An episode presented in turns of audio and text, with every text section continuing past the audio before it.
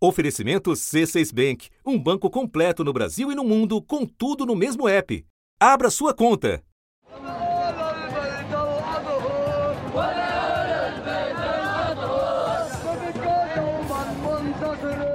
Há meses, rebeldes Houthis intensificam os ataques a navios no Mar Vermelho, uma importante rota de navegação internacional.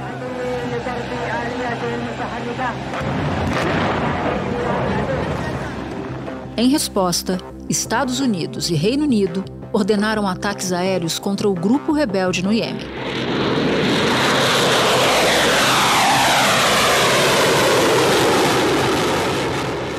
E na fronteira entre Líbano e Israel, houve mais bombardeios, neste caso envolvendo o grupo paramilitar Hezbollah.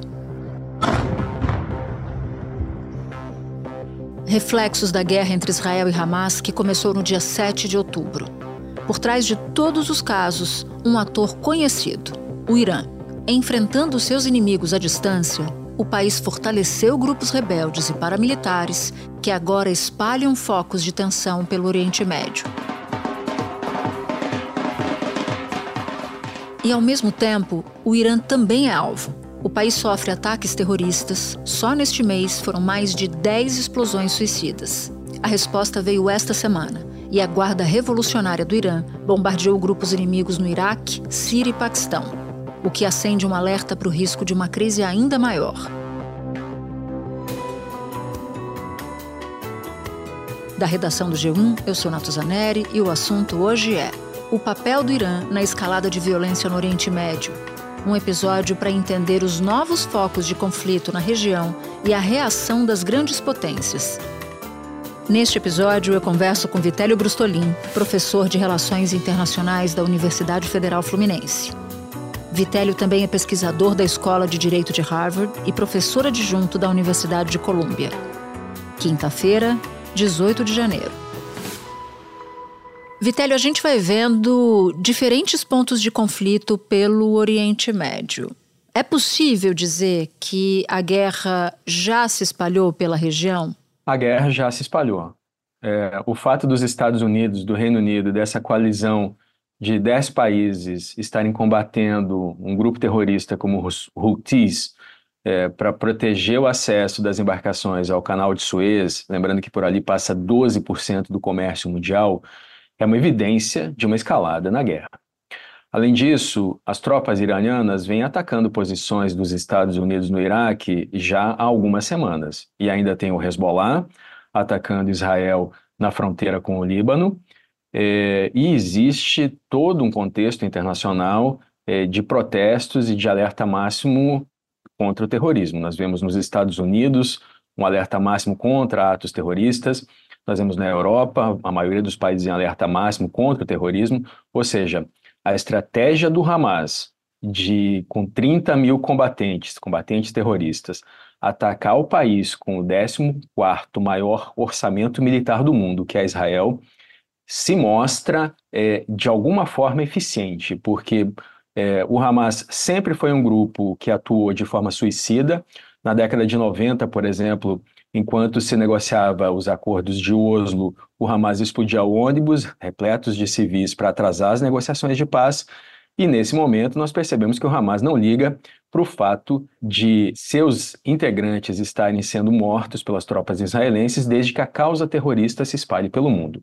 Ao mesmo tempo, Israel acabou entrando na estratégia do Hamas. O Hamas planejou isso por dois anos. Há, há evidências de reuniões de integrantes do Hamas é, no Líbano com tropas né, do Hezbollah, da Guarda Revolucionária Iraniana, da Jihad Islâmica na Palestina. Então, isso foi planejado. A resposta de Israel vem dando margem para que o terrorismo e para que a bandeira do Hamas se espalhe pelo mundo. Nos Estados Unidos, manifestantes interromperam um discurso do presidente Joe Biden pedindo cessar fogo em Gaza. Biden disse que está trabalhando com o governo israelense para reduzir significativamente os ataques e sair da região. mas também vem dando margem para que isso que nós vemos nesse momento, de outros atores entrando no conflito, também aconteça. Então eu quero falar um pouco de Irã, já que você entrou nessa seara, porque o Irã atua fortemente no financiamento de grupos terroristas, Hezbollah no Líbano, o Hamas na Palestina e os Houthis no Iêmen. Então, para citar alguns exemplos. Qual é o interesse do Irã em financiar esses, esses grupos, Itélio? O Irã tem uma agenda geopolítica própria. Primeiro, o Irã é o segundo país mais sancionado do mundo, só fica atrás das sanções da Rússia, porque a Rússia, é, por causa da invasão da Ucrânia, se tornou o país mais sancionado na história. Lembrando aqui que, alguns anos atrás, a própria Rússia aprovava sanções contra o Irã, inclusive a China também aprovava no Conselho de Segurança da ONU, mas nesse momento o Irã é um parceiro da Rússia. O Irã fornece os drones Shahid que a Rússia usa para atacar a Ucrânia. É, no ano passado, Natuza, houve uma aproximação entre o Irã e a Arábia Saudita promovida pela China. A China tentou reunir é, politicamente, né, diplomaticamente, esses dois atores, porque historicamente eles têm um conflito. O Irã é xiita e a Arábia Saudita é sunita. E nesse ponto, já que a sua pergunta é por que é essa política do Irã, por que, que o Irã financia esses grupos terroristas, é importante que a gente entenda um pouquinho as diferenças entre esses dois grupos, né? Os sunitas, eles são a maioria entre os muçulmanos, eles são de 85 a 90% dos muçulmanos é, do mundo. E os sunitas, inclusive são a maioria na Arábia Saudita, eles acreditam, eles veneram todos os profetas mencionados no Alcorão, mas particularmente Maomé. Por outro lado, os xiitas, que governam o Irã desde 1979, eles têm uma facção que considera que Ali que é o genro de Maomé, teria direitos de, de, de, suceder Maomé na fé islâmica. Então, todo, des, todos os descendentes do Ali é, são defendidos pelos xiitas. E aí entra a questão, veja só. É, existe de 120 a 170 milhões de xiitas no mundo, é a maior parte deles no Irã, no Iraque, no Bahrein, no Azerbaijão é, e também no Iêmen. E aí, o que, que acontece? O Irã ele tem uma política de apoiar partidos xiitas e milícias, inclusive terroristas, em países vizinhos. E aí, desde que começou a fazer isso, lá na, no, no, nos anos 80, os países sunitas também começaram a fazer isso. Então, é, entre os sunitas, por exemplo, tem o Talibã. Né? O Talibã promove ações de fortalecimento de grupos de milícias no Paquistão, no Afeganistão, por exemplo, né? e frequentemente é, eles atacam locais de culto xiitas. Né? Agora, é, tanto o Irã quanto a Arábia Saudita têm um inimigo em comum, que é o Estado Islâmico. E há poucas semanas nós vimos um atentado do, do, Estado Islâmico dentro do Irã, nas homenagens ao general Soleimani, que foi morto é, no final de 2019 por, pelos Estados Unidos. Numa rede social, os terroristas afirmaram que dois homens-bomba se infiltraram no meio da multidão que participava de uma cerimônia pelos quatro anos da morte do general iraniano Qassem Soleimani. Segundo o Estado Islâmico, quando chegaram perto do túmulo de Soleimani, os dois detonaram um cinturão com explosivos. O líder supremo do Irã, Ayatollah Ali Khamenei, prometeu uma resposta dura. Porque o Soleimani foi um dos arquitetos dessa política externa do Irã, de apoiar grupos como o Hezbollah é, no Líbano, como o Hamas né, na faixa de Gaza, o, os é, Houthis no Iêmen, a Jihad Islâmica na Palestina, ali também na faixa de Gaza. Então, o Soleimani era visto como o grande arquiteto dessa estratégia. Espera um pouquinho que eu já volto para continuar minha conversa com Vitélio. Com o C6 Bank, você está no topo da experiência que um banco pode te oferecer. Você tem tudo para sua vida financeira no mesmo app, no Brasil e no mundo todo a primeira conta global do país e atendimento personalizado, além de uma plataforma de investimentos em real e dólar com produtos exclusivos oferecidos pelo C6 em parceria com o JP Morgan Asset Management. Quer aproveitar hoje o que os outros bancos só vão oferecer amanhã? Conheça o C6 Bank. Tá esperando o quê? C6 Bank. Agora, qual é a capacidade bélica do Irã e dos grupos terroristas financiados pelo Irã? O Irã tem o maior contingente militar na ativa no Oriente Médio. Tem 610 mil militares na ativa e mais 350 mil reservistas. Para a gente fazer uma comparação com Israel, por exemplo, Israel tem 196 mil na ativa é, e cerca de 465 mil reservistas. Agora, é, o Irã não possui é, comparação com o poder bélico de Israel, embora seja o segundo maior investimento militar no Oriente Médio. O Irã, no ano passado, investiu 44 bilhões de dólares na sua defesa, Israel investiu 19 bilhões de dólares. Mas Israel, Natuza, tem armas nucleares. Né? Não admite isso, é um dos quatro países da ONU que não é membro do Tratado de Não Proliferação Nuclear. Mas Israel por seguir essa política ambígua, não admite que tem as armas, mas também não nega, ou seja, utiliza isso como instrumento de dissuasão. É, o Irã, por outro lado, tem um relatório de uma agência da ONU do ano passado, da Agência Internacional de Energia Atômica, de que o Irã estaria enriquecendo o urânio, isso em março do ano passado, a 83,7% na Tusa. 83,7% é muito próximo dos 90% necessários para fazer uma ogiva nuclear. Então, o, o, Irã ainda não tem uma arma atômica, inclusive é por isso que sofre sanções pelo seu programa nuclear.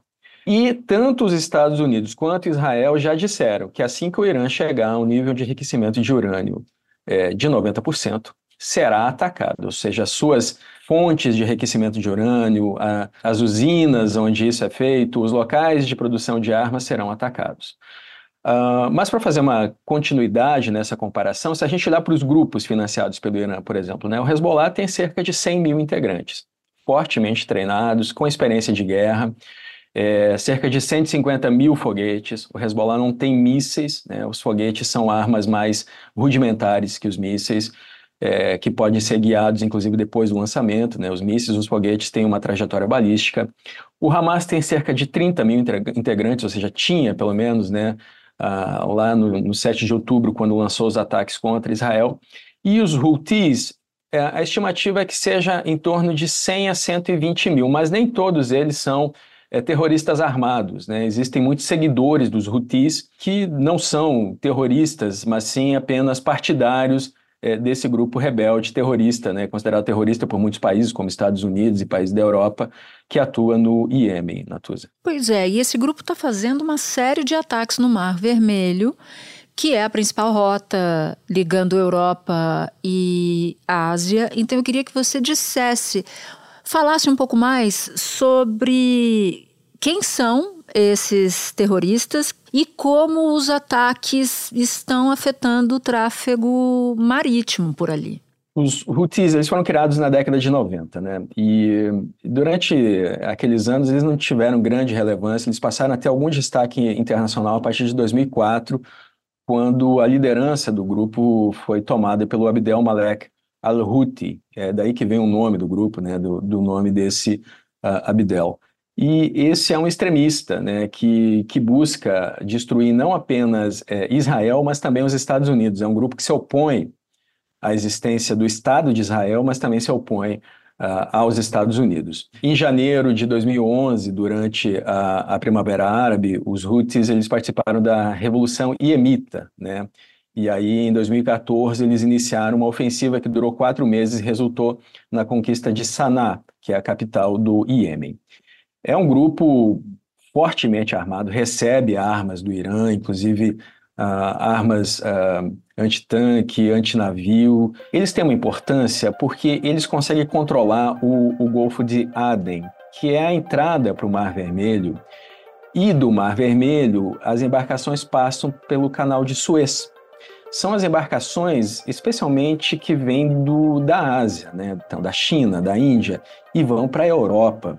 Então, é por ali, pelo canal de Suez, que, passam, que passa 12% do comércio mundial. O fato desse grupo estar atacando, então, navios mercantes, no início eles diziam que eram navios ligados a Israel, mas depois passaram a ser indiscriminadamente esses ataques, e o fato de outros navios não passarem por ali, por, por temerem ataques, atrasa o comércio mundial todo, porque os navios têm que dar a volta pela África do Sul para chegar até a Europa. Isso atrasa a, a, o tráfego de, de, em 7 a 10 dias, encarece o transporte de mercadorias em cerca de um milhão de dólares por cada navio, aumenta o custo também do seguro é, das embarcações, ou seja, encarece o comércio mundial. Houthis, os Houthis eles são completamente irracionais e eles adoram guerra. Eles adoram, assim, bagunçar o caos total. E eles querem agora cortar até os cabos da internet internacional que estão ali no Mar Vermelho. Eles querem causar totalmente um caos ali no Mar Vermelho. Estados Unidos e Reino Unido lideraram um intenso bombardeio contra alvos dos Houthis. O grupo prometeu retaliação pelos ataques sofridos. E os Estados Unidos anunciaram que colocaram os rebeldes Houthis do Iêmen na lista de grupos terroristas internacionais. No Fórum Econômico Mundial em Davos, o primeiro-ministro do Catar alertou que os confrontos militares no Mar Vermelho não vão conseguir deter as ações dos Houthis, mas aumentar as tensões na área.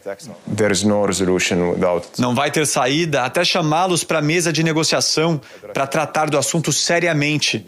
Isso está afetando o mundo todo, disse o primeiro-ministro do Catar.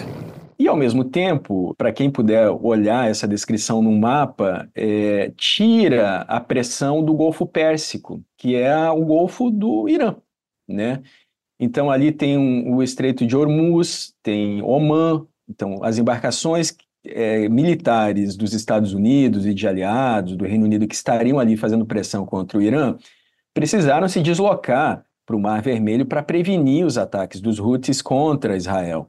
É, então, tem destroyers dos Estados Unidos ali, por exemplo, nesse momento, interceptando drones, mísseis lançados pelos Houthis contra Israel, mas também contra as embarcações, contra é, embarcações mercantes, né, ou seja, civis. Né?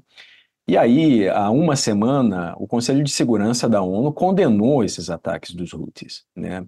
E agora, no, no Fórum Econômico eh, Mundial, em Davos, o Irã é, disse que se Israel parar os ataques contra o Hamas, todos esses outros ataques, os dos Houthis, é, o do Hezbollah, tudo isso vai cessar. E aí a gente vê claramente, Natuza, como um país como o Irã, que é um país que é membro da ONU, é um dos 193 membros da ONU, assinou a Carta da ONU, utiliza o terrorismo internacional como um instrumento de política externa, porque é exatamente isso que está sendo feito. Então, esses grupos todos, o Hezbollah, os Houthis, o Hamas, são grupos financiados pelo Irã. E eles é, promovem uma guerra indireta contra os inimigos do Irã. No caso, Israel, veja, o, Irã comemorou os ataques do Hamas contra Israel, mas também contra os Estados Unidos, que nesse momento é o maior inimigo do Irã, e aí nós percebemos que existem interesses geopolíticos de grandes potências por trás disso tudo. Né? Eu queria até que você entrasse nisso, porque já está bastante claro em relação aos Estados Unidos, mas tem atores aí muito interessados também, mais próximos ao Irã, Rússia e China. Então, para além do choque do, da, da, sua constatação de, ao dizer o Irã utiliza o terrorismo como ferramenta de política externa, eu queria que você também explicasse essa coreografia: Estados Unidos, Rússia e China. Essa pergunta é ótima porque o que nós percebemos nesse momento se parece muito com a Guerra Fria. Né? A Guerra Fria foi fria no sentido de que não houve um confronto direto entre a então União Soviética e os Estados Unidos, as grandes superpotências da época, mas houve muitos confrontos indiretos, né? Então, Vietnã, a Guerra das Coreias, por exemplo, é, e nesse momento a gente não pode dizer que essa é uma continuação da Guerra Fria ainda, né? Nós estamos vivendo um momento histórico, isso ainda é discutido na academia, alguns chamam de Guerra Fria 2.0, outro, outros dizem que a Guerra Fria não terminou, mas isso ainda está sendo discutido. Existe uma diferença fundamental. Na Guerra Fria existia uma, uma divisão ideológica entre o comunismo e o capitalismo que não ocorre nesse momento, é, mas existem atores da Guerra Fria que continuam nesse, nesse contexto geopolítico em conflito. Então, por exemplo, nós temos a Rússia, com o imperialismo russo declarado pelo Putin. E aí, por outro lado, nós temos também o imperialismo chinês, né, se expandindo pelo Mar do Sul da China, tentando recriar as rotas da seda, né? Tem a Belt and Road Initiative. A China tem problema com vários de seus vizinhos por causa dos limites do mar territorial chinês. E aí nós temos também o imperialismo estadunidense. Os Estados Unidos, que desde 1948, quando o Estado de Israel foi criado, é o maior aliado de Israel, que já transferiu 260 bilhões de dólares para Israel desde então, que por ano transfere 3,8 bilhões de dólares para Israel, ajudou a criar o sistema Domo de Ferro para proteger Israel dos ataques é, de foguetes de grupos terroristas. É, veja, no dia 9 de setembro do ano passado, o secretário de Estado dos Estados Unidos, Anthony Blinken, lançou uma iniciativa para poder para tentar retirar poder da China e fazer frente ao Belt and Road Initiative. Veja como isso afeta esses países todos. As exportações da Índia passariam por portos e infraestrutura criadas pelos Estados Unidos, passando pela Arábia Saudita, pelos Emirados Árabes Unidos, pela Jordânia, por Israel, ou seja, integrando esses países árabes a Israel e indo para a Europa. E desviando toda, uh, todo o comércio chinês. Então, os produtos seriam fabricados na Índia, já não seriam mais fabricados na China, e uniriam países árabes a Israel para as exportações chegarem na Europa. A China, é claro, que não gosta dessa iniciativa. E então existe sim um interesse geopolítico de grandes potências envolvidas nesse conflito. A Rússia, por exemplo, usa a Síria logo ali para cima de Israel como a sua maior base naval no mar Mediterrâneo, porque o Putin é aliado do Bashar al-Assad, o ditador da Síria. Então, todos esses grandes atores internacionais projetam poder e projetam os seus próprios imperialismos é, em diferentes regiões do planeta. E essa região do Oriente Médio, ela é estratégica, porque é por ali que, que são unidos dois continentes, né? A Europa é, e a Ásia. É por ali que passa grande parte do comércio internacional, é ali que há muito petróleo, muita riqueza natural. Agora, para a gente terminar, uma pergunta muito frequente feita sobre Israel e sobre o Hamas era se a coisa se espalharia. Você já de cara disse que sim, que se espalhou pela região e nos explicou muitíssimo bem todo o contexto. A partir daqui, você vê sinais de uma escalada mais profunda de um espalhamento mais rápido de conflitos pela região e para além dela? Se isso acontecer, a gente vai acabar desembocando numa guerra maior que poderia ser o início da Terceira Guerra Mundial. Então, espero que não, mas isso é o que eu espero. É, pelo que nós percebemos das declarações dos atores e pelo fato, do, por exemplo, do Hezbollah não estar indo adiante com seus ataques, são apenas escaramuças contra Israel na fronteira, esses ataques do Iêmen têm sido localizados e têm sido contidos. O Irã não atacou diretamente nenhum outro país, ou seja, não existe ainda um ataque direto de país contra país. Existem atores é, intermediários, né, sendo utilizados como instrumentos, como, por exemplo, esses grupos terroristas que o Irã usa. Então, por conta disso e por conta é, de um ator como o Irã, por exemplo, não ter potência suficiente militar para fazer frente a Israel ou aos Estados Unidos. Né? Israel controla os céus do Oriente Médio. Né? Nós vemos isso muito claramente na Guerra dos Seis Dias, por exemplo. É, por conta disso, por falta de possibilidade de um confronto direto, porque isso seria contra o interesse de alguns atores, especialmente do Irã nesse momento, mas também contra o interesse da China, que não tem um exército de nível global nesse momento. A própria China admite que o seu exército deveria, deverá estar pronto para fazer frente aos Estados Unidos por volta de 2035. E por conta da Rússia estar atolada na Ucrânia nesse momento, é improvável que haja um escalonamento dos conflitos. Agora, é, o ódio é crescente, inclusive é, essa é uma das intenções dos grupos terroristas, que se espalhe o ódio a causa do terrorismo, é, e é possível que nós venhamos a ver mais ataques terroristas se espalhando pelo mundo, mas ainda não guerras propriamente ditas, Natuza. Vitélio, como sempre, é um prazer enorme te receber aqui no assunto. Você esclarece vários pontos obscuros para a gente. Muito obrigada e a gente volta a se falar em breve. Poxa, que prazer conversar com você. Estou só fazendo meu trabalho de professor. Até logo. Este foi o assunto, podcast diário disponível no G1, no Globoplay ou na sua plataforma de áudio preferida. Comigo na equipe do assunto estão Mônica Mariotti, Amanda Polato, Carol Lorenzetti, Luiz Felipe Silva, Gabriel de Campos e Tiago Kazuroski. Colaborou neste episódio Sara Rezende. Eu sou Natuzaneri e fico por aqui. Até o próximo assunto.